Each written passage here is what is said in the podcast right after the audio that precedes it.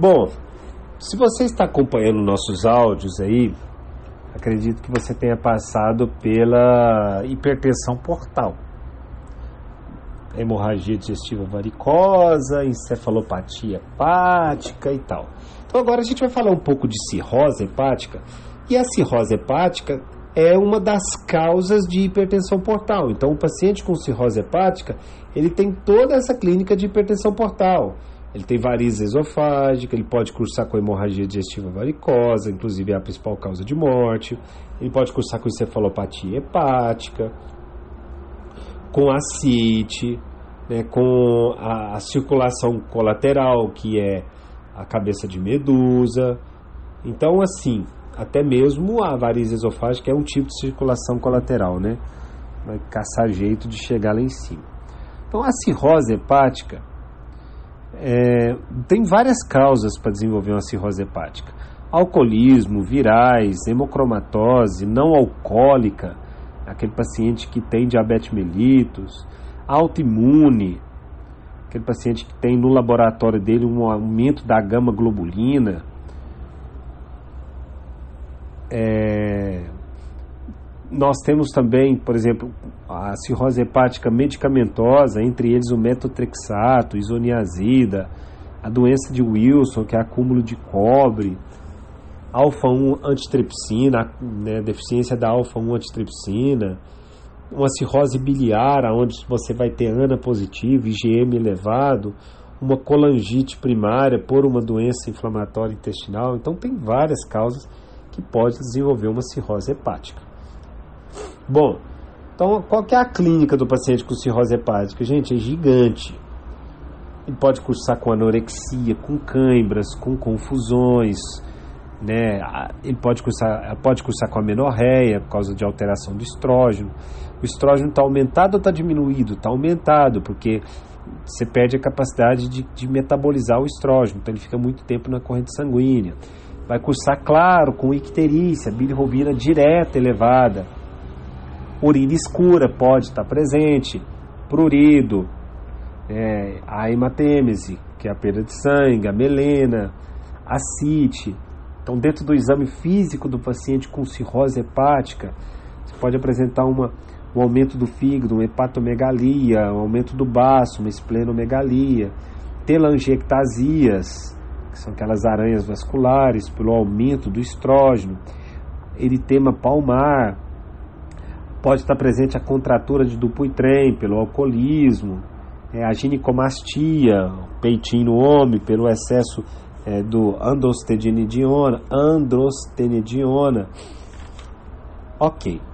E quando a gente fala é, dentro da clínica aí, fazer um adendo da ascite, a gente falou da ascite, o tratamento da ascite, sempre que o paciente com ascite a gente tem que fazer o teste de Gaza. Para quê? Para a gente confirmar qual tipo de líquido que está nesse, nesse espaço aí. Aí a gente faz o teste de Gaza.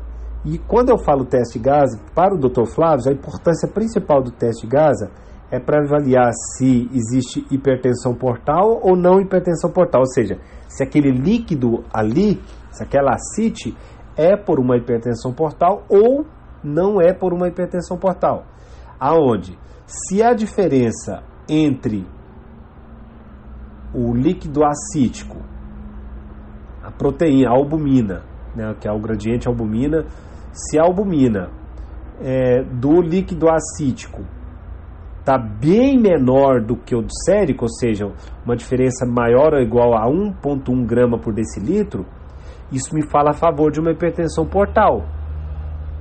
Por quê? Se eu tenho uma pressão na veia porta, o que vai extravasar ali é só mais líquido, não tem muita proteína. Vou espirrar. Saúde. Bom, e se eu tenho uma diferença pequena, ou seja, a quantidade de proteína, tanto no sangue quanto na albumina, está muito parecido, isso me fala mais a favor de uma infecção, de uma tuberculose.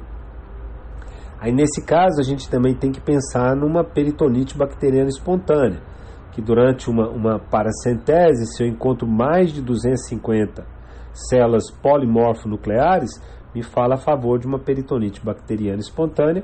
Então, nesse caso, o tratamento é ceftriaxona. Existe o tratamento profilático. Ah, eu estou com suspeita de uma. É, pode desenvolver a, no, a, a quinolona, norfloxacina, é o medicamento de escolha para fazer uma profilaxia aí da peritonite bacteriana espontânea.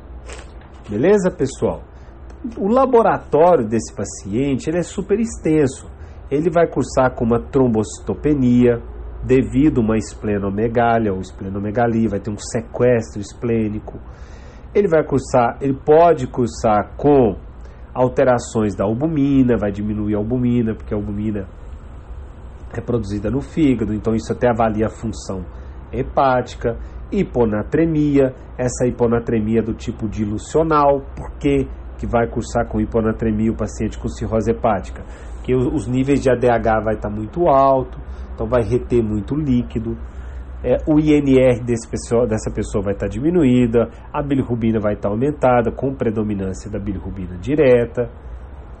Se é uma hepatite autoimune, o IgG desse paciente está altíssimo. Se é uma hepatite autoimune com cirrose biliar primária, o IgM dele vai estar aumentado. Então, o laboratório é super alto, AST alt, né, o TGO e o TGP, claro, vai estar aumentada, a fosfatase alcalina vai estar aumentada, a gama GT. Então tem laboratório aí super extenso. A classificação morfológica desse paciente, quando a gente quer vai fazer uma, uma biópsia, né, você tem uma classificação macronodular ou micronodular. Então, não vamos entrar em detalhes disso aí não. Para fazer o diagnóstico de uma cirrose hepática, o primeiro exame que eu solicito é uma ultrassonografia. Nela eu vou ver o fluxo hepático, a questão da circulação portal, em busca de possíveis carcinomas hepáticos. Então, o primeiro exame que a gente solicita aí é a ultrassonografia. A biópsia me fala a favor, claro, mas a biópsia ela fica mais reservada quando você tem alguma dúvida diagnóstica, quando você está achando que essa cirrose é por uma doença autoimune. Beleza. Então, é, é, é, é, a ultrassonografia. Você tem outros exames, você tem a tomografia, você tem a elastografia, você tem estúdios nucleares, mas né, o ideal aí que o primeiro exame é a ultrassonografia. Bom, com relação ao tratamento, você tem que tratar as, as comorbidades e colocar esse paciente na fila do transplante hepático, na, nos critérios de MEL de lá. E tem o de PUG, que também me ajuda a avaliar né, a gravidade desse, dessa cirrose hepática.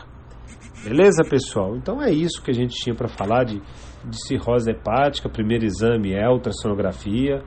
Eu entro com ceftriaxona se eu tenho uma paracentese com presença de mais de 250 células de polimorfos nucleares. Eu tenho que avaliar o teste de Gaza para ver se a causa desse, dessa hipertensão portal é por se a causa dessa CIT é por hipertensão portal ou não. Algumas causas que não seja por hipertensão portal é a própria tuberculose. Ok? Então é isso que a gente tinha para falar dessa parte.